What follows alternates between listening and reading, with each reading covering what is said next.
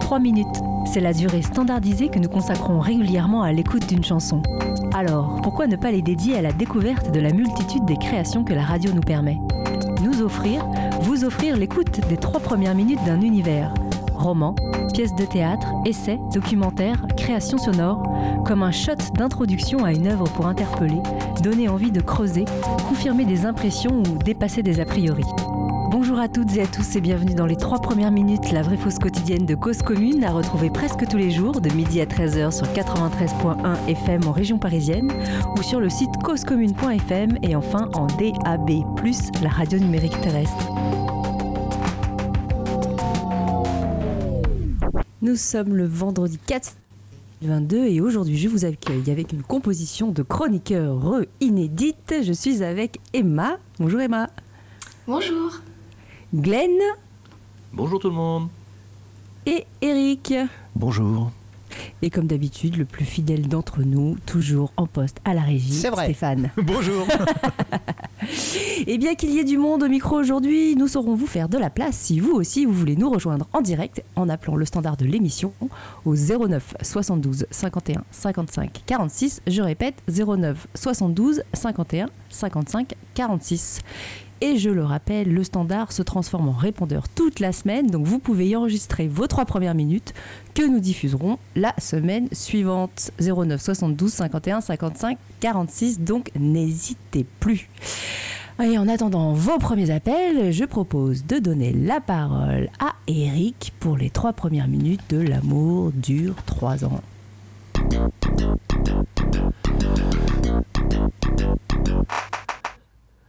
Avec le temps, on n'aime plus.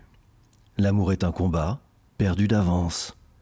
Au début, tout est beau, même vous, vous ne revenez pas d'être aussi amoureux. Chaque jour apporte sa légère cargaison de miracles. Personne sur Terre n'a jamais connu autant de plaisir. Le bonheur existe et il est simple, c'est un visage.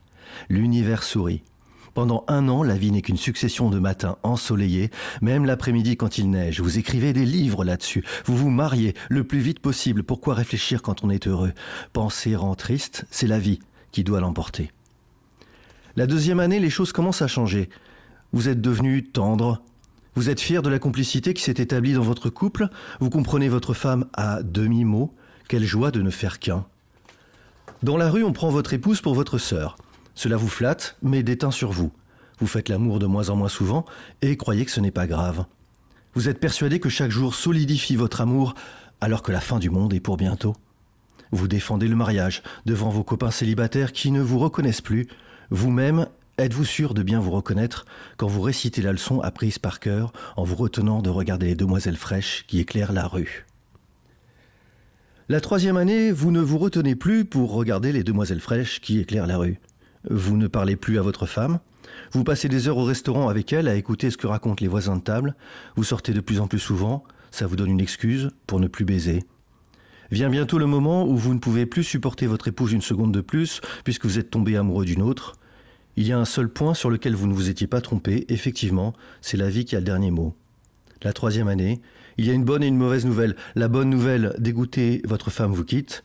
La mauvaise nouvelle, vous commencez un nouveau livre. Chapitre 2 Un divorce festif. Pour bien conduire bourré, il suffit de viser entre les immeubles. Marc Marronnier tourne l'accélérateur, ce qui a pour effet de faire prendre de la vitesse à son scooter. Il se penche entre les voitures, elle lance des appels de phare, klaxonne quand il les frôle, comme dans les mariages de Plouc. Ironie du sort, Marronnier fête justement son divorce. Ce soir, il fait la tournée numéro 5 bis, et il ne faut pas perdre de temps. Cinq endroits en une soirée. Castel, Bouddha, Bus, Cabaret, Queen. C'est déjà ardu, alors imaginez la 5 bis, qui, comme son nom l'indique, s'exécute deux fois dans la nuit. Il sort souvent seul. Les mondains sont des êtres solitaires, perdus dans une abondance de connaissances floues. Il se rassure à coups de poignée de main. Chaque nouvelle bise est un trophée. Il se donne une illusion d'importance en saluant des gens célèbres, alors qu'eux-mêmes se fichent rien de, pardon, alors qu'eux-mêmes ne fichent rien de leurs dix doigts. Il s'arrange pour ne fréquenter que des endroits extrêmement bruyants pour ne pas pouvoir parler. Les fêtes ont été données à l'homme pour lui permettre de cacher sa pensée. Peu d'êtres connaissent autant de monde que Marc, et peu sont aussi seuls. Ce soir n'est pas une fête comme les autres, c'est sa divorce partie. Hurrah Il a commencé par acheter une bouteille dans chaque établissement. Il semblerait également qu'il les ait pas mal entamés. Marc Marronnier, tu es le roi de la nuit. Tout le monde t'adore. Où que tu ailles, les patrons de boîte t'embrassent sur la bouche. Tu doubles les files d'attente. Tu as la meilleure table. Tu connais tous les noms de famille des gens. Tu ris à toutes leurs blagues, surtout les moins drôles. On te donne de la drogue gratuite. Tu es en photo partout sans raison. C'est la phrase n'est pas finie. Je la finirai. C'est pas croyable que de quelle réussite sociale tu es arrivé en quelques années de chronique mondaine. Voilà. Oui, mais sa phrase, elle, elle- elle- elle te fait six lignes là, la dernière phrase. Avant. C'était les trois premières minutes euh, qui ont duré pendant six lignes. En finale de L'amour dure trois ans de Pardon. Frédéric Beck BD. Pas de problème. Alors, euh, Glenn, te reconnais-tu dans cette description euh, de Mais- l'homme euh, Tellement pas, mais tellement pas. Moi, je fais, je fais partie de, de- de l'école. Tu sais, on- on- moi, on m'a dit euh, il faut découvrir chaque jour une nouvelle facette de l'autre. Donc, donc Et non, ça je dure plus que pas trois du ans? Tout. Et ça dure évidemment plus que trois ans. Euh, non, non, bah du coup, non, j'adhère pas du tout. ni au fond, ni à la forme. Et, euh, par contre, j'ai aucune idée d'où ça va nous mener. Euh, euh, comme quelques romans qu'on a pu déjà avoir ici, à part au divorce et, au burn-out du type, peut-être. je, suis curieux. Ouais, d'autres ou d'autres émotions ressenties à l'écoute de de cette cette description de l'amour ou est-ce que tu t'es dit au-delà du fait que tu t'adhérais pas, s'il y a d'autres d'autres sensations qui t'ont traversé à l'écoute de ces trois premières Si, minutes bon, on, retrouve le style de Beck BD, des petites phrases courtes, sauf la dernière.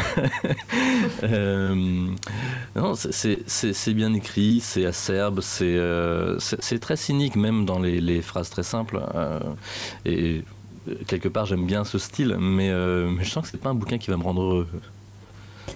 D'accord. Donc, est-ce que tu as envie de, de creuser vraiment plus loin si tu sais d'emblée qu'il va pas te rendre heureux? Bah, je vais pas plomber l'émission en disant non, évidemment. Tu as le droit de tomber l'émission dès euh, les sept premières minutes.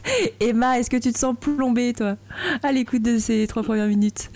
Non, je me sens pas plombée, mais c'est vrai que le personnage est très cynique. En fait, il, il m'agace un petit peu, je crois. Je, je l'aime pas trop euh, comme personnage pour le moment. euh, je le trouve euh, cynique, puis je le trouve un petit peu à faire une généralisation de sa vie ratée. Après, bon, peut-être qu'il en a besoin, c'est peut-être aussi un moyen de, de se sentir mieux, mais sous prétexte que ça marche pas pour lui, il en fait un petit peu euh, une généralité, une loi de la vie. Bon, c'est pas forcément euh, mon, mécanisme de pensée préféré, mais. euh, mais bon, après, c'est intéressant aussi d'avoir un, un héros qui est un peu, un, un peu insupportable, c'est peut-être fort, mais un peu désagréable en tout cas. C'est amusant. Ouais, le genre de gars. euh, moi, j'ai l'impression que c'est horrible hein, l'expression que j'avais en tête, mais c'est le genre de gars qui peuplent la terre, euh, voilà, et euh, qui sont. voilà, des- ce genre de personnes qui, comme il en faut pour peupler la terre, ou comme on en a malheureusement pour peupler la terre. Oui, voilà, moi aussi, j'étais quand même très, très excédée à l'écoute de ces trois premières minutes, et, et en même temps, j'ai bloqué sur l'expression, enfin, sur le fait qu'à un moment donné, les gens le croisent dans la rue et pensent que, enfin, qu'il ressemble à sa femme comme sa sœur ou que sa femme est sa sœur. Enfin, euh, et alors ça, j'ai, enfin voilà, ça m'était jamais passé par la tête qu'à un moment donné, un couple, euh, effectivement, je puisse me être prise pour la sœur de mon mec. Ou euh, et ça, ça m'a fait un peu flipper. ouais. Donc Eric, je te rends la parole. Qu'est-ce qui euh, t'a motivé à nous partager ces trois premières minutes? Est-ce que toi aussi, euh, ce personnage t'a énervé? Tu l'as-tu trouvé cynique ou t'es-tu retrouvé dans ce qu'il nous a euh, partagé en introduction? Bah, moi, j'aurais dû vous rencontrer il y a 25 ans. Vous, vous m'auriez dit tout ça, ça m'aurait évité le, la lecture. Parce que moi, moi j'y ai cru il y a 25 ans à ce putain de bouquin. Je sais pas pourquoi je l'ai acheté. Mais j'étais à fond là-dedans, tu vois. Et, euh, et cette espèce de cynisme, de panache, le, le- le mec, il te balance des punchlines, donc forcément, t'y bah, crois. un, Tu vois, ça remplace l'intelligence, quoi. C'est comme comme c'est beau, euh, les, comme les phrases, elles claquent bien. Ben, t'adhères, quoi. Et ouais, moi j'y ai adhéré. euh, alors, j'y n'y adhère plus, bien sûr. enfin, bien sûr. C'est sûr. Heureusement, j'ai retrouvé des illusions de jeunesse d'encore avant. Euh, mais ouais, ouais, c'était terrible ce bouquin. Et en plus, alors le pire, alors je me dis pourquoi je l'ai gardé? En fait, je, l'ai- j'ai- je faisais du ménage dans ma bibliothèque parce qu'un livre qui rentre, c'est un livre qui sort. Il faut être impitoyable quand on a un petit appartement. Et, euh, et je me dis, mais pourquoi je l'ai gardé? Déjà, pourquoi je l'ai acheté à la base? Hein. Oui, ça m'a renvoyé cette question-là. Et en fait, je l'ai dédicacé. En plus, je l'ai offert à ma copine de l'époque. Donc, c'est-à-dire, on s'aime, tiens, je t'offre la mur dure 3 ans. Et alors, pour, je devais sentir la couille, tu vois, je devais sentir. Je lui ai dédicacé, je vais vous lire la dédicace, parce que du coup, elle me l'a quand on s'est séparés. Alors, Au bout de trois ans? non, on, a deux fait, ans deux demi. ga- on a fait deux gamins dans, dans l'intervalle, donc ça dure un peu plus de trois ans quand même. Mais euh, du coup, je lui ai dédicacé, je vous lis la dédicace, et donc je me sentais mal, du coup, j'ai changé, au lieu de trois ans, j'ai mis trois mille ans. hein, donc l'amour dure trois mille ans, au moins, à condition de beaucoup l'arroser, de le mettre au soleil, de lui parler, de le changer de terre de temps en temps, signer ton jardinier. Bon. Ok, mais c'est tout aussi naïf si tu veux que l'amour dure trois ans, parce que d'un côté, c'est un peu ça quand t'es un ado attardé. D'un côté, tu crois que euh, que ouais, c'est pour la vie, que c'est trop bien, que euh, voilà, t'es, en- t'es- effectivement, comme il dit, t'es gonflé d'ocytocine et puis euh, et puis et puis de coke hein, en ce qui le concerne à, peut-être à cette époque-là. Mais donc t'y crois, t'es à fond et puis d'un seul coup tu tombes, t'es désabusé et puis tu te dis bah non. Puis à côté scientifique, là, je parle d'ocytocine. Mais euh, pareil, j'y croyais, ce côté scientifique, le fait de dire bah c'est comme ça, on est avec des hormones, donc à un moment donné ça tombe, bah voilà, euh, puis envie de faire l'amour, euh, c'est normal et tout. Alors il y a un côté super de se dire c'est pas ma faute, c'est une date de péremption. Après l'amour c'est plus bon, c'est dégueulasse, on jette quoi. Donc c'est à la rigueur on se remet pas en cause, donc c'est rassurant quelque part. Mais c'est dévastateur. Moi c'est un livre qui m'a dévasté parce qu'il est trop bien écrit en fait. On y croit. Alors trop bien écrit, mais en même temps l'histoire elle, c'est comme c'est une démonstration. Il c'est pas son meilleur livre. Euh, ça voilà, ça sent les le je vais balancer des punchlines et faire ma démo. Euh, Euh, même si il y a un petit passage quand même où il y croit, où il dit oui, mais en fait non. Tout ce que je lui dis, c'est des conneries. Bon, ouais. Tu es en train de nous dire que le livre ne dépasse pas les a priori des premières pages et qu'il finit pas dans une effervescence de joie et de Mm. d'ouverture des chakras Ah, vis-à-vis mais il y a de la joie. Si, si, il y a plein de joie, mais elle est un, un peu. euh, ouais, désabusée. C'est- c'est- S'il t'emmène très haut, il va t'emmener très bas après. Donc, euh, c'est un peu le principe de, de Beck BD, quoi. Donc voilà, super bien écrit. euh, ça balance de partout. c'est- ça se lit très vite. Mais Ah oui, euh, ça fait une mal. hein. c'est une on a- succession de- on de achète ce genre de bouquin Non, non, non, quand même pas. Il y a une histoire, il, y a- il construit des trucs. Putain, c'est pas, c'est pas la moitié d'un con quand même. C'est euh, non, c'est chiadé son truc. Mais, euh, au- mais oui, oui, il y, a- il y a de la punchline quand même. Bah, Et aujourd'hui- C'est pour ça que tu le lis. Est-ce que tu redédicacerais ce livre à quelqu'un? Ah ouais, putain, s'il y a quelqu'un que j'ai envie. Ah ouais, un ennemi. Un ennemi carrément? Ah ouais, ouais, ouais. tu sais, quelqu'un que tu veux plomber, genre un mariage et tout. Puis, euh, ah ouais, ouais, ouais, le petit bouquin à glisser comme ça euh, en cadeau de noces, tu sais pas d'où il, d'où il vient, tu vois, le truc, ouais, ouais. Donc Non, en fait, moi, tu l'avais pas, tu l'avais pas lu la première fois, c'est ça Euh, non, mais la première fois, moi, mais si, je te- mais ça m'a plombé. Ce bouquin m'a plombé. Je sais pas si ça vous est déjà arrivé des bouquins qui vous ont fait mal, mais celui-là, il m'a fait mal, quoi. Voilà. Hum, Nouvelle catégorie de livres. Le livre Bah, qui fait mal. Ouais. Ah ouais, carrément. Non, mais moi, ce que je trouve euh, terrible dans, dans la vision de, dans cette vision-là, c'est que euh, c'est un produit. L'amour est un produit de consommation courante comme tous les autres, avec une obsolescence programmée, euh, et c'est la façon dont euh, il inscrit ça dans, dans notre univers, voilà, de, de consommateurs, quoi, et que. Alors, c'est pas tout à fait ça. ça Excuse-moi de t'interrompre. Ça, c'est mon interprétation. Moi, j'ai poussé le bouchon un peu loin. Non, non, lui, il dit que c'est biologique, en fait. Donc, c'est pas de la consommation, mais que c'est quelque chose, c'est un phénomène. euh, voilà, de montée de- d'hormones comme ça, et, et c'est cool, c'est bien de le vivre, mais bon, faut savoir que ça dure pas, quoi. C'est- ouais, c'est mais- moi qui, suis un peu plus cynique que lui, là, quand, quand je, quand je parle de consommation. euh. Ouais, mais moi je trouve que ça s'inscrit dans cette, dans cette logique-là Oui, euh, aussi. Et puis Ouais, euh, lui, avec BD à la base, même si effectivement il a plus de talent qu'un simple publicitaire, c'est quand même ce qu'il a été. Et donc, euh, enfin voilà, ça, c'est comme si là, il, voilà, ce qu'il décrivait euh, dans l'amour, c'était aussi, euh, enfin voilà, cohérent avec euh, le monde dans lequel on vit, quoi. Effectivement ces relations, euh, bah voilà, elles durent pas, comme il n'y a, rien qui dure, et du coup, il va falloir en consommer d'autres derrière, et, et il trouve les bons mots pour le dire, quoi. Donc, ouais, et moi, je le trouve très fort aussi. Enfin, et pour avoir lu du Bec BD, et, mais je, je trouve qu'il a effectivement un charme fou. Et attends, c'est un livre de jeunesse. Moi, j'aimerais bien lire du, du vieux Bec BD, là, du, du Bec BD revenu de, de tout Ah, ça. et Ça, bah, je défi. sais pas si vous avez déjà lu, mais voilà. Et ben prochain défi alors, tu nous en lis un, un Oh, non, vieux non, Bec non. BD. Plus jamais, fini. Bon, ben, vous qui nous écoutez à distance, euh, au-delà des ondes, si vous, avez, si vous avez déjà parcouru, lu euh, en profondeur un vieux bec BD, bah, c'est le moment de saisir votre téléphone, le 09 72 51 55 46. Vous êtes toujours sur Cause Commune dans l'émission des trois premières minutes. Et on attend vos contributions à vous. Et dans l'attente, je vais céder la parole à Emma pour les trois premières minutes de premier sang.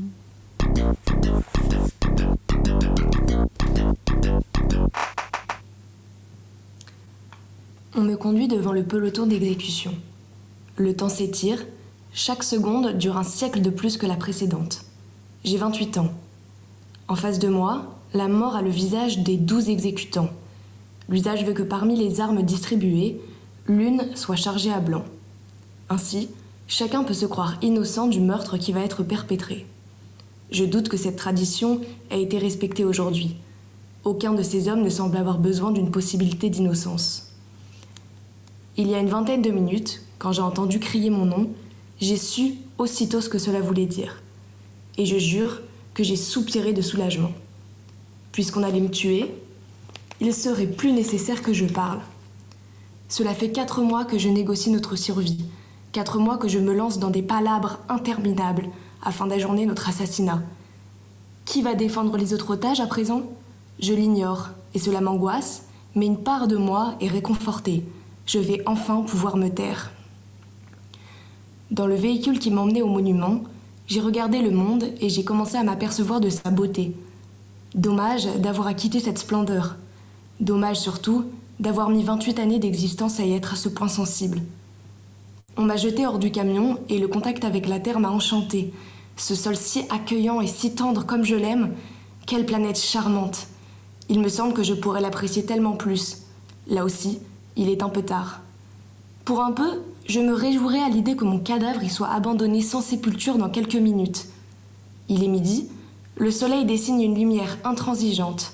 L'air distille des odeurs affolantes de végétation. Je suis jeune et en pleine santé. C'est trop bête de mourir, pas maintenant. Surtout, ne pas prononcer de paroles historiques. Je rêve de silence. Le bruit des détonations qui vont me massacrer déplaira à mes oreilles. Dire que j'ai envie à Dostoevsky l'expérience du peloton d'exécution À mon tour d'approuver cette révolte de mon être intime. Non, je refuse l'injustice de ma mort. Je me demande un instant de plus, je veux un instant de plus, chaque moment est si fort, rien que de savourer l'écoulement des secondes suffit à ma transe. Les deux hommes me mettent en joue. Est-ce que je revois ma vie défiler devant moi? La seule chose que je ressens est une révolution extraordinaire. Je suis vivant. Chaque moment est sécable à l'infini. La mort ne pourra pas me rejoindre. Je plonge dans le noyau dur du présent. Le présent a commencé il y a 28 ans. Au balbutiement de ma conscience, je vois ma joie insolite d'exister. Insolite parce que insolente. Autour de moi régnait le chagrin. J'avais huit mois quand mon père est mort dans un accident de déminage. Comme quoi, mourir est une tradition familiale. Mon père était militaire, il avait 25 ans. Ce jour-là, il devait apprendre à déminer. L'exercice tourne à court. Par erreur, on avait placé une vraie mine à la, à la place de la fosse. Il mourut au début de 1937. Deux années plus tôt, il avait épousé Claude, ma mère, c'était le grand amour, comme on le vivait en Belgique, des bons milieux qui éprouvent si singulièrement le 19e siècle. Avec eh revenu et dignité. Il y avait un pardon. petit sur la page d'après, pardon. C'était les trois premières minutes de Premier sang d'Amélie Nothomb. Glenn, une réaction à ce monde très différent de celui de tout à l'heure. Bah, première question, évidemment, je me demande s'il y a une suite à ce livre. Euh, mais voilà, on va pas savoir s'il s'en sort ou pas, ce, pauvre type. Euh, non, c'est bon, on retrouve euh, le, style d'Amélie Nothomb, mais, mais j'aime beaucoup le travail qu'elle fait sur. Elle a des univers lexicaux qu'elle retravaille dans chacune des phrases. C'est assez dingue de, voir comment elle entremêle les questions de temps, de tarder, enfin d'élargir le temps, d'avoir des trucs tardifs, de compter les minutes, etc. Et il y, a quatre champs lexicaux du temps, de l'innocence, de parler qui s'entremêlent tout du long, c'est assez fantastique. Euh, même si en général j'aime pas ce qu'elle écrit, je, trouve que quand même c'est quand même très bien fait. Euh, à part ça, bah, du coup, j'ai quand même envie de savoir ce qui se passe. Oui, parle-t-il d'outre-tombe ou est-il finalement vivant? Cet homme condamné, ce jeune homme on condamné. Sent qu'il y a des flash on sent qu'il y a des flashbacks, mais est-ce que ça, est-ce qu'il s'en sort? Est-ce que la fin du roman, c'est le moment de l'exécution ou pas? Eric, quelle Bah, c'est marrant, sensation c'est marrant qu'on enchaîne Noton avec BD, c'est des auteurs de l'efficace, hein, de ça, te- ça te saisit en quelques phrases. Euh, efficace, voilà, boum, euh, il y a de la mort, il y a de l'exécution. euh, après, flashback dans le passé, euh, voilà. Moi, je me demande, pareil, je, je- je suis très très bon public du personnage. Je kiffe le personnage, je parle de l'autrice. Euh, je la kiffe en tant que, personne et personnage. Je kiffe certains de ses livres, euh, notamment quand elle parle de son enfance. Je crois que c'est dans la métaphysique des tubes où, euh, il me semble que c'est dans celui-là où elle parle de son enfance. Donc là, comme elle parle a priori de son père, il faut j'arrive à savoir si c'est vraiment une autofiction ou un- une autobiographie ou si c'est complètement inventé. Mais là, ça m'interpelle parce que là, elle va toucher quelque chose qui est certes de l'ordre du fabriqué, mais de, de quelque chose vraiment de. Et c'est là, à mon sens, où, où elle est bonne, c'est quand ça. euh, c'est moins intellectualisé et plus vécu. Pareil, le- le- le- son premier, là, qui était fabuleux. Euh, aidez-moi, aidez-moi, aidez-moi. Au Japon. Euh, il- euh, Ah oui, euh, Voilà.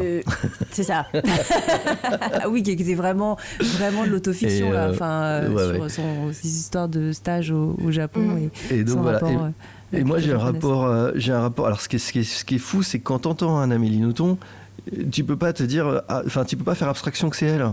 Je sais pas comment dire. Et du coup, tous les bouquins que tu as pu lire avant, et toutes les attentes aussi de te dire, ah putain, il y a des moments qui étaient jouissifs. euh, où, où, voilà, où il y a eu, et puis des moments où je me suis dit, oh non, non, pourquoi, pourquoi tu me fais ça? Enfin voilà.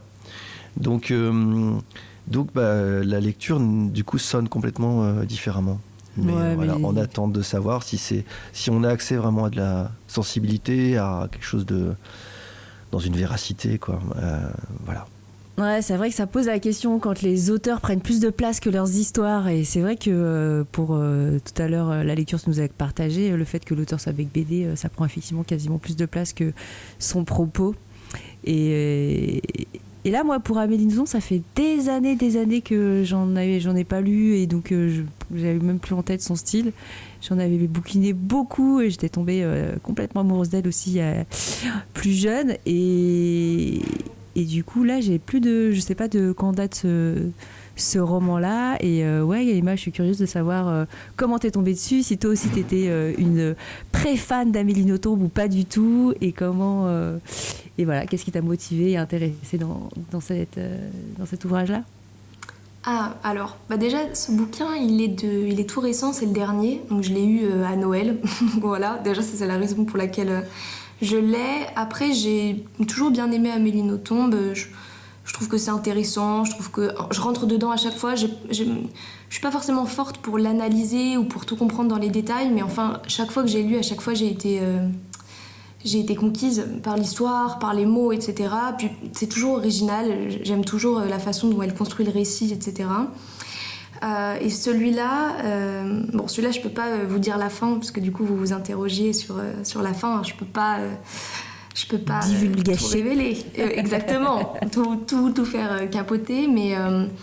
mais euh, oui, il y a quand même une histoire, c'est-à-dire que c'est pas euh, le début, et en effet, ça revient en arrière, en fait. On revient au début, donc l'histoire du personnage qui s'appelle Patrick, euh, qui, euh, qui est né en Belgique, qui, en 1937, et qui a une enfance un petit peu compliquée. Il n'a pas de père, donc ça, on a commencé à, l'entendre euh, avec les premières pages, euh, qu'il il est mort très tôt, sa mère est très absente, euh, elle se fiche un peu de lui. En fait, je pense qu'elle n'a pas eu envie d'être vraiment mère.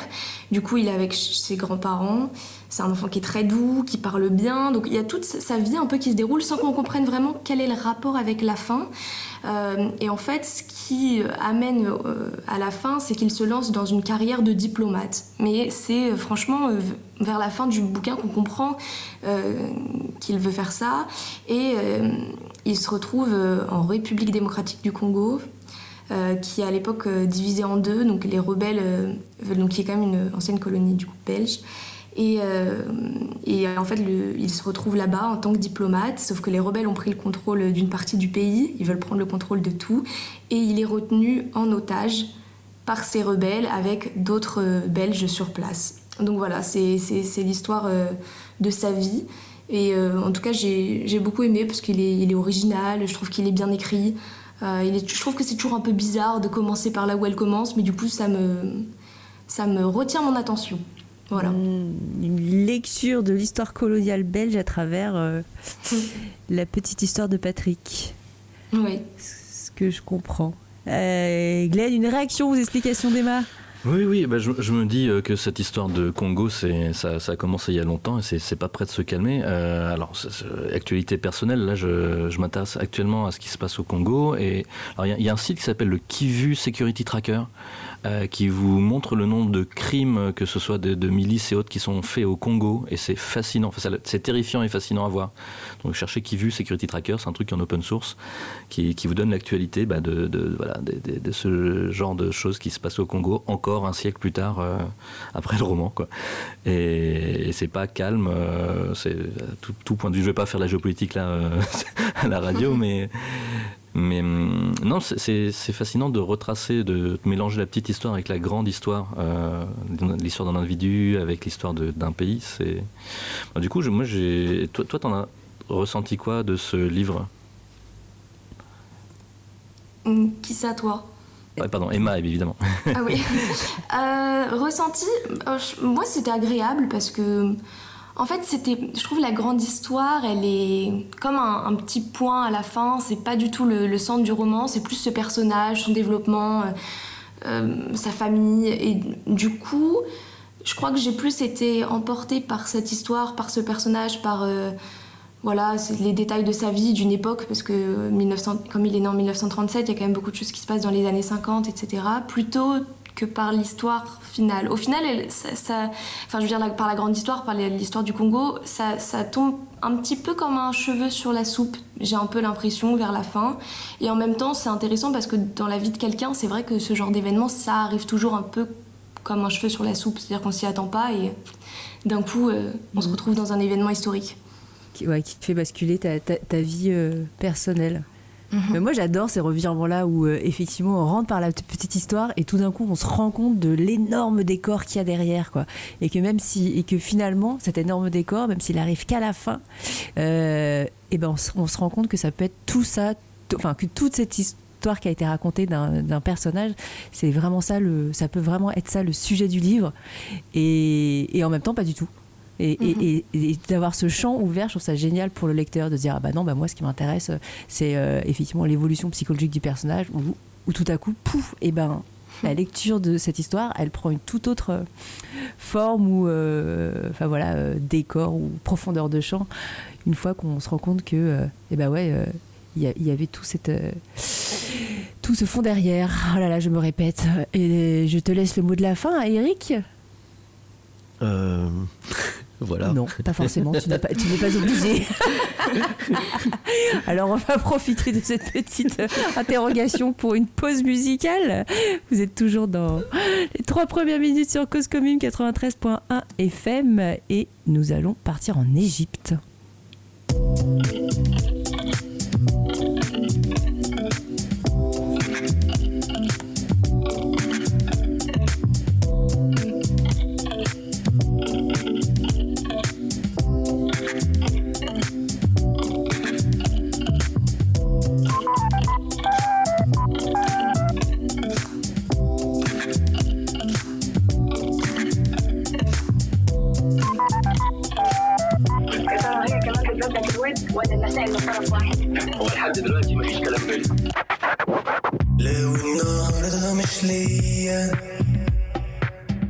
أسيبك تمشي تاخدي وقتك.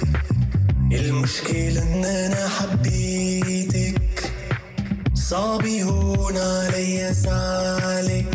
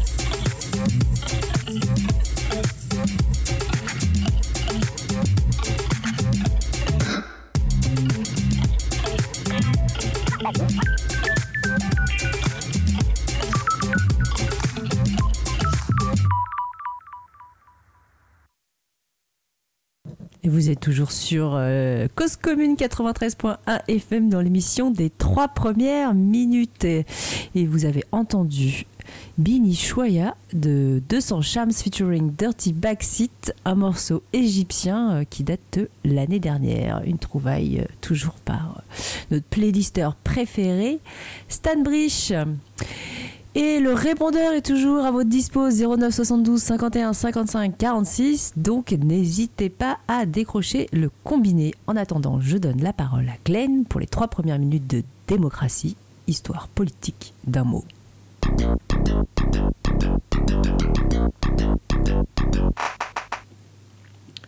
Jeu de mots et jeu de pouvoir. Le mot démocratie, d'origine grecque, a conservé la même définition pendant plus de 2000 ans de la Grèce antique jusqu'au milieu du XIXe siècle, à savoir un régime politique où le peuple se gouverne seul, sans autorité suprême qui puisse lui imposer sa volonté et le contraindre à l'obéissance. Aux yeux de l'élite politique et intellectuelle, un tel régime est une aberration ou une catastrophe politique, économique et morale, puisque le peuple serait par nature irrationnel. S'il n'est pas contrôlé par une puissance supérieure, le peuple entraînera la société dans le chaos et la violence, pour finalement instaurer une tyrannie des pauvres. Ceux qui sont connus comme les pères fondateurs de la démocratie moderne aux États-Unis et en France étaient tous ouvertement antidémocrates. Les patriotes, soit les militantes et militants du mouvement pour l'indépendance en Amérique du Nord ou pour la Révolution en France, ne prétendaient pas être démocrates, ni fonder une démocratie. Au contraire, ils, affirmaient que la démocratie est un gouvernement arbitraire, tyrannique, sanglant, cruel et intolérable selon les mots de John Adams, qui deviendra vice-président du premier président des États-Unis, George Washington, puis président lui-même. Pardon, président lui-même. Au XVIIIe siècle, plusieurs autres politiciens d'Amérique du Nord ont évoqué leurs vices et les folies de la démocratie. Dans la France de la Révolution, des acteurs politiques d'influence ont également associé la démocratie à l'anarchie, au despotisme, déclarant la tenir en horreur car elle serait le plus grand des fléaux. Si démocratie est d'abord un terme repoussoir, l'élite politique commence à s'en réclamer vers le milieu du XIXe siècle, mais en lui attribuant un sens nouveau. Il ne fait plus référence au peuple assemblé pour délibérer librement, mais désigne au contraire le régime libéral électoral jusqu'alors nommé République. Dans ce régime maintenant appelé démocratie, une poignée seulement de politiciens élus détiennent le pouvoir, même s'ils prétendent l'exercer au nom du peuple souverain. Déclaré souverain, ce dernier n'est plus d'agora ou s'assembler pour délibérer des affaires communes. Or, comment expliquer que le régime électoral libéral soit aujourd'hui perçu comme l'ultime modèle démocratique, alors qu'il a été fondé par des antidémocrates déclarés? Et comment expliquer ce changement de sens vers le milieu du XIXe siècle, à la fois concernant l'objet désigné par le mot démocratie, régime électoral plutôt que régime d'assemblée du peuple, et la valeur de ce mot qui est passé de négative, un régime détestable et détesté, à positive, le meilleur des régimes politiques?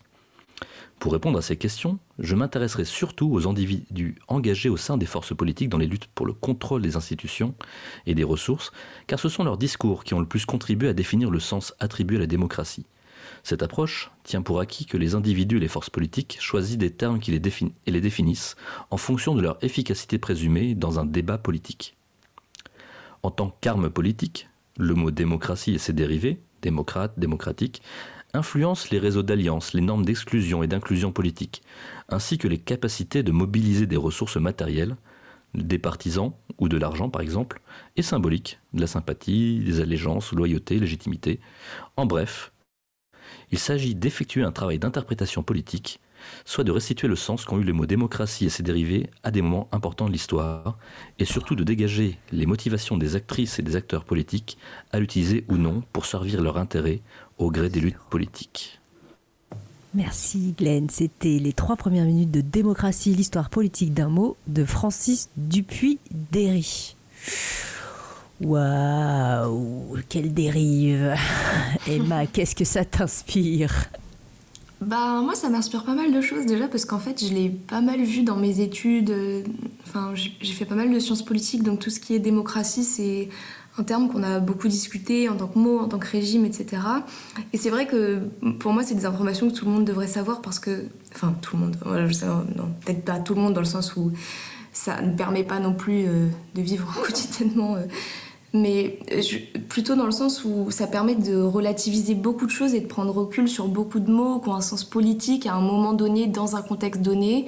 Et hum, je trouve que c'est intéressant de revenir sur des choses qui sont acquises maintenant et qui... euh, voilà, la, la démocratie, euh, c'est le modèle dans lequel on est, c'est le modèle euh, libéral dans lequel on est, et euh, on ne reviendra plus dessus, et ce serait idiot de le questionner. Il y a beaucoup de gens qui pensent comme ça aujourd'hui, et c'est dommage, et je trouve que c'est bien pour prendre du recul, donc moi j'ai beaucoup apprécié.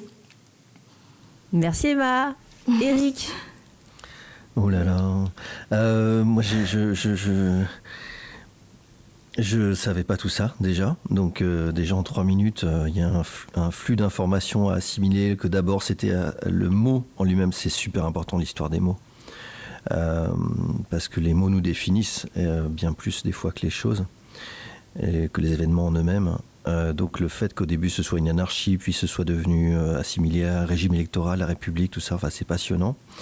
Et moi, ça me, ça me fait songer qu'on est que notre histoire, euh, notre histoire de démocratie entre guillemets, de capitalisme aussi, que tout ça c'est récent. Enfin, c'est récent. C'est à l'échelle d'un siècle, c'est à l'échelle euh, d'un siècle et demi peut-être, et que on vit tous au quotidien comme si c'était euh, une histoire éternelle. Comme si ben, on connaîtra pas de guerre, on connaîtra pas de révolution, on connaîtra pas d'autre régime que ça. Et dans cette espèce de piétinement, euh, j'allais dire conservateur, mais au sens large, voilà.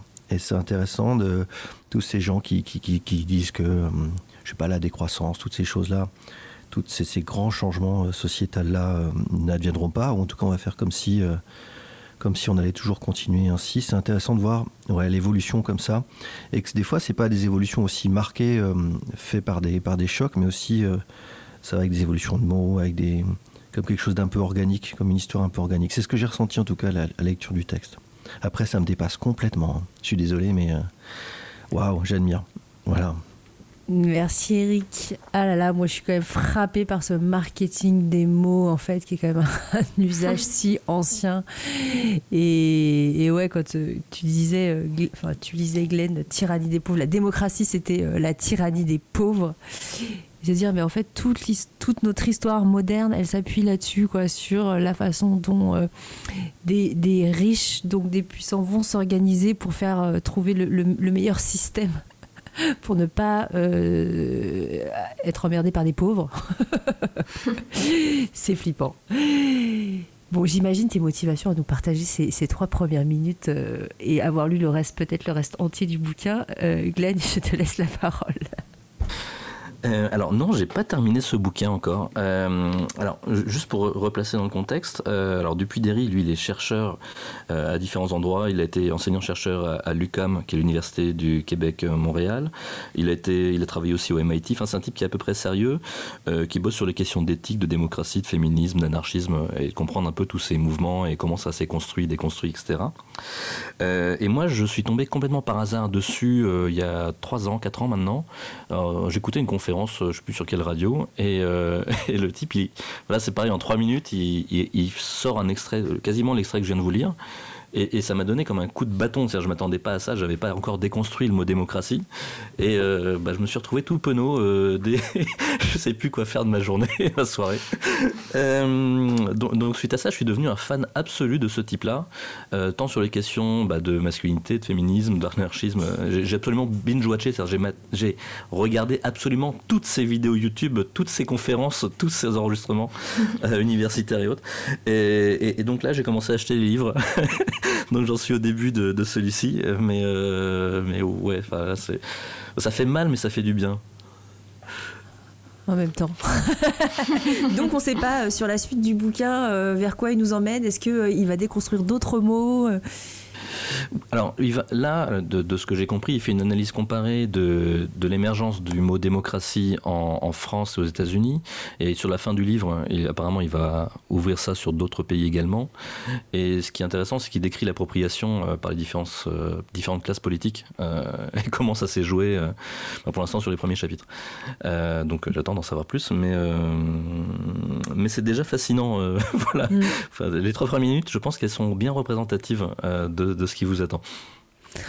Oh là là, mais c'est flippant parce que moi, moi aussi, un peu, je découvre que c'est les différentes conceptions du terme de démocratie. Et je me dis, mais il n'y a rien qui aura échappé. Il n'y aura aucun beau mot qui n'aura pas été dénaturé ou euh, en fait enjolivé. Euh, c'est assez terrible. Quoi. quels que soient les champs euh, dans lesquels on, navigue, on se rend compte qu'il y a quand même une récupération et une façon de dont les différentes classes politiques ou dominants euh, transforment les termes à leur avantage, quoi. Là, tu vois, il y, a, peu de temps sur la question du euh, le terme de woke qui est devenu un gros mot maintenant. Ah. sur, et eh ben, c'est à la base, c'était juste être éveillé et juste s'éveiller et avoir une conscience, mettre de la conscience sur euh, des discriminations, quoi. Aujourd'hui, être woke, c'est c'est être un extrémiste, quoi. Et, et la façon dont l'extrême droite a récupéré ce terme pour dénoncer toutes les personnes qui en fait sont juste euh, pour le droit euh, de tous et l'accès aux droits de toutes les personnes qui sont discriminées. C'est assez délirant quoi.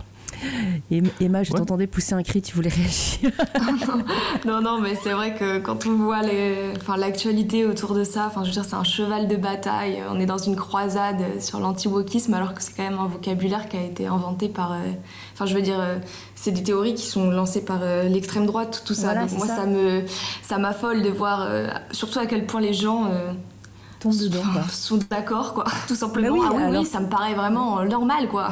Je veux dire, c'est ne nous préoccupons pas des gens de couleur, ne nous préoccupons pas des LGBT, des femmes, rien à foutre, quoi. Je veux dire, c'est logique, évidemment, que ça, c'est une idéologie, quoi. Mm. c'est fou, quand même, comme discours, c'est presque comique, en fait. Ouais, alors que le terme émerge de façon, euh, au départ, par des militants, des activistes qui défendent la cause. Quoi. Il, est, il est complètement détourné de son sens originel.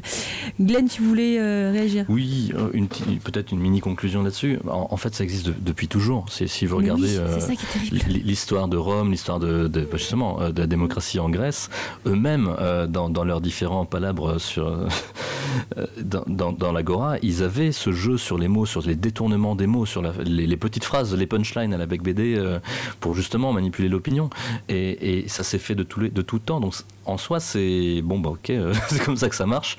Euh, j'ai plus envie de, de m'intéresser à comment est-ce qu'on se réapproprie les mots, et un peu à travers ce qu'on est en train de faire dans cette émission, parce que finalement, on redécouvre les mots, des façons d'utiliser des mots, des imaginaires qui vont avec des mots et on les partage. Et ça, je trouve que c'est pas mal. Mais c'est quelque chose qu'on retrouve euh, aussi dans, chez certains auteurs comme, euh, comme Damasio, euh, qui travaille beaucoup sur les mots. On en parle souvent dans cette émission, j'ai l'impression. Ah. ouais, et puis ça pose la question de cette vigilance en fait permanente. C'est qu'en fait, on peut pas s'endormir. quoi. C'est ça. Chaque fois qu'on dit quelque chose, attention, ça veut dire autre chose. Et c'est ça, c'est comme développement durable. Le développement, c'est une croissance. Durable, bah, est-ce qu'on peut faire une croissance permanente? Non. Ou alors, pire encore, égalité des chances. Alors, soit c'est de l'égalité, soit c'est de la chance. Pour... mais ça peut pas être les deux en même temps. Mais on, a plein de mots politiques comme ça. Mais réapproprions-nous le langage. Euh, mm. Je sais. Eh ben, continuons cette émission. Venez plus nombreux encore. Appelez le, le 09 72 51 55 46. Participez pour euh, travailler le langage. Et eh ben, je vous propose de poursuivre cette discussion avec les trois premières minutes de Subtil Béton.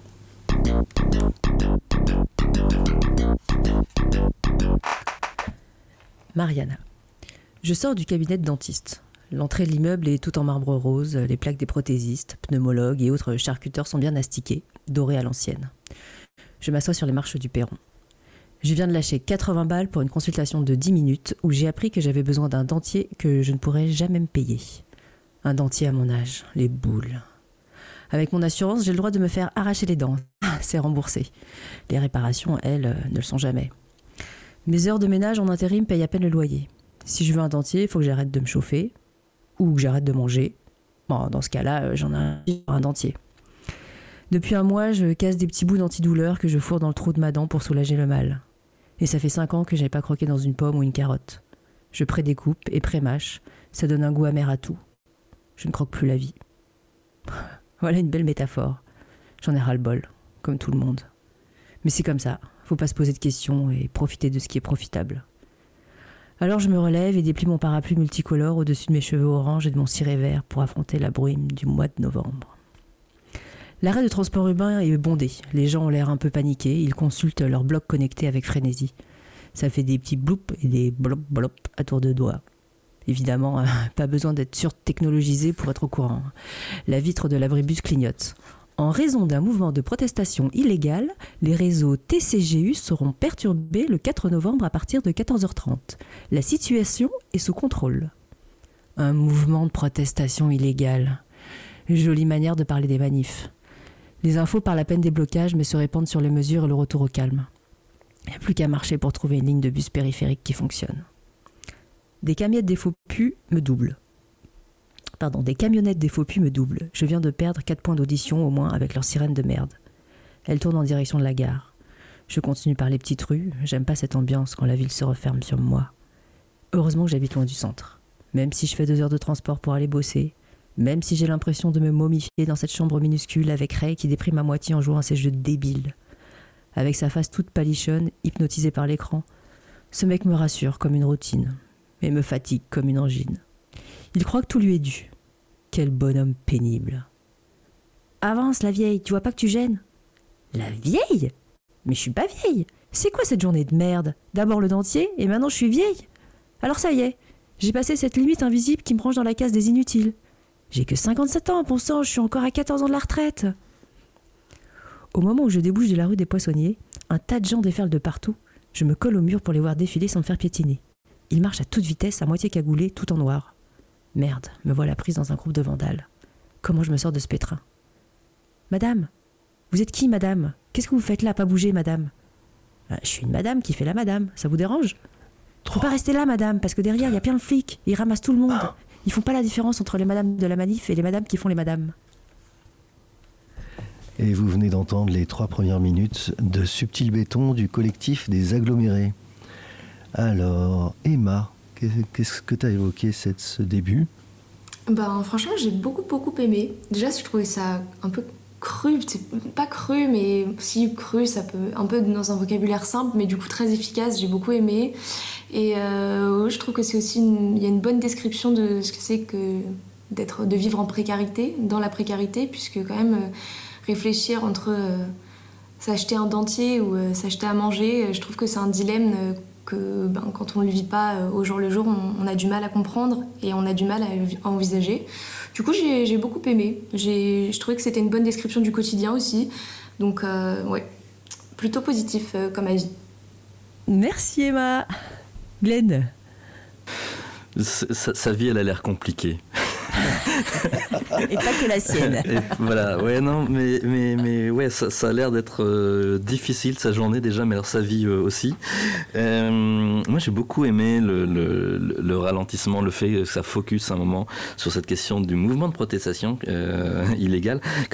Comme, si une, révolte contre une oppression ou une révolution aurait jamais été légale. Est-ce que c'est possible. Mais bon, au-delà de ce détail. Non, mais c'est vrai que rue des Poissonniers, il y a une ambiance un peu particulière. Euh, si on parle bien de la rue des Poissonniers à Paris, euh, bon, on peut imaginer très bien cette, cette, scène se, se dérouler euh, à Paris et, ça ne nous choquerait même pas. Eric ah, je trouve ça hyper fort d'un point de vue d'un point de vue de la façon de raconter l'histoire parce qu'en fait en général on te dit tu commences tu caractérises ton personnage et là, ça pourrait être moi, ça pourrait être toi, ça pourrait être n'importe qui euh, dans une situation de dèche, dans une journée de merde. Donc on se projette direct. Bah ouais, t'as mal aux dents. En plus les dents, quoi. Donc euh, ouais, on est à l'essence. C'est effectivement, c'est ce que disait Emma. On est, sur. Euh, bah, sur la, survie, là, parce qu'avoir mal aux dents, putain, tu, tu, peux plus croquer la vie, enfin voilà, comme, comme voilà. Donc ça, c'est très fort. On vit, ça peut être n'importe qui, et en même temps, et en même temps, c'est hyper caractérisé avec plein de détails justes. Enfin, voilà. C'est presque un reportage, j'ai envie de dire. Euh. Et d'ailleurs, alors, deuxième chose qui m'interpelle, c'est signé d'un collectif. C'est-à-dire, c'est pas un auteur. Moi, pour moi, on est dans un roman et on est dans. J'ai du mal à définir ce qu'on est en train de lire, en fait. Mais j'adore. Eh ben, merci pour vos retours et j'avais envie de vous envoyer une, de renvoyer une question avant de, euh, de vous partager pourquoi et mes motivations à, vous avoir lu ces trois premières minutes. À votre avis, ça ouvre vers quel type de, euh, de littérature ces trois premières minutes? Qu'est-ce qu'on va nous raconter dans Subtil Béton? Ça me fait penser un peu au, livre de Dufresne, euh, qui est un roman sur, euh, qui reprend l'actualité de ce qui s'est passé avec euh, les Gilets jaunes, la police et certaines exactions de part et d'autre, et les comportements de part et d'autre. Et je me dis qu'un roman, c'est un bon moyen de parler des choses sociales, et peut-être que ça nous amène vers là. Moi, j'étais plus sur une sorte de Virginie Despentes, un peu dans ce genre-là, où, la loose va être une sorte de toile de fond. Mais là, on peut pas savoir encore. Eva Je sais pas. Honnêtement, je sais pas du tout où ça va parce que le, le- le mot de collectif, je comprends pas. Est-ce que c'est plusieurs auteurs qui ont écrit euh, un petit bout peut-être de leur vie même euh, dans ce livre-là? Je, je sais pas. Je, je pensais que c'était un roman en l'écoutant, mais le, le collectif m'intrigue beaucoup. Eh ben, vous avez presque tous raison. Euh, alors en fait, c'est un. Pardon. On est trop fort. C'est un recueil de nouvelles. bon. Non Eh ben non, pas, par contre non, pas du tout. C'est un roman. C'est un roman euh, d'anticipation. euh, post-apo, on va dire. non, pas post-apo. Il y a eu une révolution. On est dans une, dans un- une France fantasmée qui s'appelle la Franco. Et il s'est passé euh, des grosses révolutions. Les révolutionnaires euh, ont perdu. L'autoritarisme euh, a gagné en force et s'est imposé à tous. C'est un régime de la peur, c'est un régime de l'ultra-conformisme et c'est un régime au sein duquel euh, euh, beaucoup, beaucoup, beaucoup sont, exclus et vivent complètement en marge de la société parce que tu as une identité qui est complètement fliquée. Et euh, dès que tu as le moindre mouvement, en fait, tu es bipé, parce que tu as des puces partout. Et donc, euh, on sait exactement, enfin, le régime, les autorités savent exactement quels sont tes moindres déplacements. Et euh, dès que euh, tu ne fais pas ce qui est attendu par le régime, euh, eh ben, tu es envoyé euh, dans des camps euh, très très loin et euh, souvent tu n'en reviens pas. Quoi. Ils ont cru à la démocratie, quoi. Exactement. ils en sont pas, re- ils en sont pas revenus. Donc on est dans un régime totalement démocratique, de la tyrannie des, des dominants sur les très très pauvres. Et, euh, et en fait, euh, c'est l'histoire euh, d'un de enfin c'est l'histoire de, c'est de, de, de plusieurs personnes et ce qui est assez génial dans ce bouquin c'est que euh, il a été écrit donc par un collectif qui s'appelle les agglomérés et.e.s qui est euh, un collectif euh, féministe euh, très très largement composé de femmes. Et c'est un donc un bouquin d'anticipation où la, la grande majorité des, des héroïnes, enfin en tout cas la grande majorité des personnages sont des personnages féminins qui il y a quelques hommes qui sont plutôt euh, oui qui sont des personnages plus secondaires. En tout cas euh, c'est c'est un homme qui va tomber en dépression euh, c'est un homme qui euh, le boulet à la traîne euh, qu'on a du mal à embarquer dans les manifs. Et, euh, notamment on suit euh, un groupe de, jeunes femmes euh, qui ont été complètement exclues de la société qui du coup se retrouvent retranchées euh, dans des bois qui doivent aller toujours plus profondément dans la forêt pour euh, continuer à vivre parce qu'elles peuvent plus rentrer, euh, elles peuvent plus être dans le système, elles sont vraiment bannies du système. Et c'est d'un côté leur euh, survie et en même temps la tentative de d'organisation plus ou moins révolutionnaire par les moins désabusés. Enfin, c'est la façon dont ils vont essayer de voilà de faire émerger leur voix. Alors pour tout vous dire, je l'ai pas terminé, donc je sais pas exact, je sais pas comment comment ça va se terminer. Mais en tout cas, j'avais vachement envie de vous parler de ce bouquin parce que je trouve ça un hyper rare les bouquins écrits à plusieurs voix. Deux, encore plus euh, de voix euh, féminines. Et que là, il y a aussi un gros travail sur la langue et notamment euh, la langue inclusive. Et, et elles n'ont pas fait de choix. C'est-à-dire qu'aujourd'hui, la langue inclusive, euh, c'est pas un format qui est complètement arrêté. Il y a plein d'expérimentations qui sont en cours. Donc, euh, le petit Robert euh, a mis dans son dictionnaire le IEL, I-E-L, et au pluriel S, mais euh, il y a d'autres qui proposent le I-L-L-E-S pour le pluriel. Et, et en fait, elles expérimentent tout ça.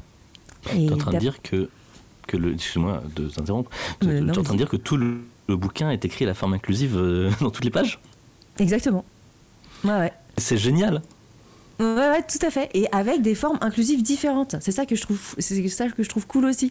C'est qu'elles sont pas arrêtées sur un choix de forme inclusive. Et ben, euh, a priori, d'après ce que j'ai compris, euh, chaque personne a écrit un chapitre ou plusieurs chapitres et après elles les ont, euh, bah forcément, elles les ont articulés les, les uns avec les autres. Mais le, le- la syntaxe, la forme d'écriture, même la, la, la- comment dire, la, la typographie est spécifique. Tu veux dire, est-ce qu'elles ont osé mettre des points médians? Ah, ben bien sûr!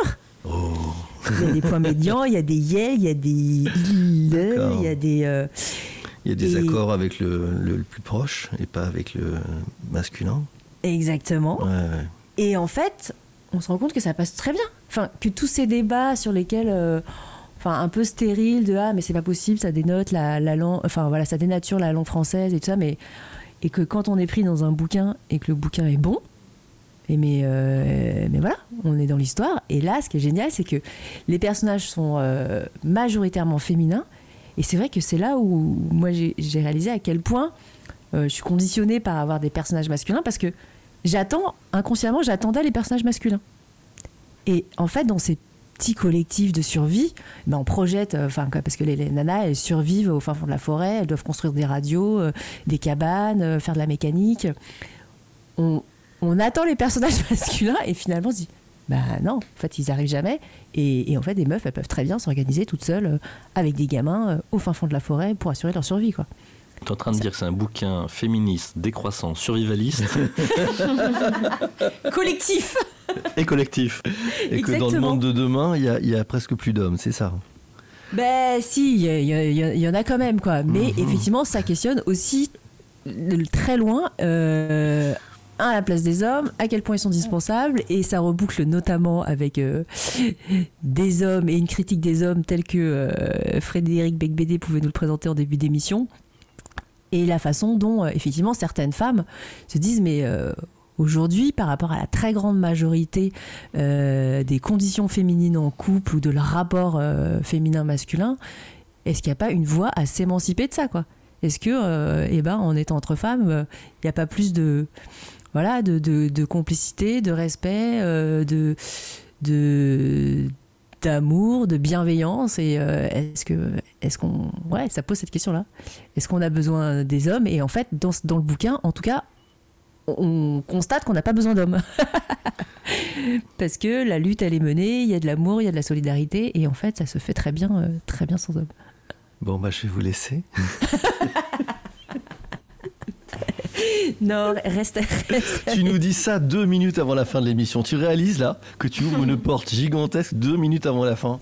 T'as pas le droit de faire ça, Isabelle. T'as pas le droit. ah mais va- vas-y vas-y je te laisse la non, fermer non, non, non, non, là, vous ne rien dire. non, c'est d'une violence, ça. Et en plus, tu dis ça en rigolant. C'est- C'est c'est très violent ce que tu dis. Emma je te laisse le mot de la fin Oula, grosse responsabilité, non bah... Moi je, je suis d'accord, hein. franchement, un peu moins d'hommes ça fait jamais trop de mal. Hein. C'est un magnifique mot de la fin. Vous étiez avec nous sur les trois premières minutes euh, sur Cause Commune et on vous a partagé les trois premières minutes de L'amour dure trois ans de Frédéric Becbédé, Premier sang d'Amélie Nothomb, Démocratie, l'histoire politique d'un mot de Francis Dupuis-Derry et enfin Subtil béton désaggloméré. euh, voilà, comme l'avait très bien euh, euh, résumé euh, Glenn, un ouvrage féministe collectif ap- post-apocalyptique survivaliste Décroissant. décroissant. Merci et ben bon appétit à toutes et à tous et à la semaine prochaine.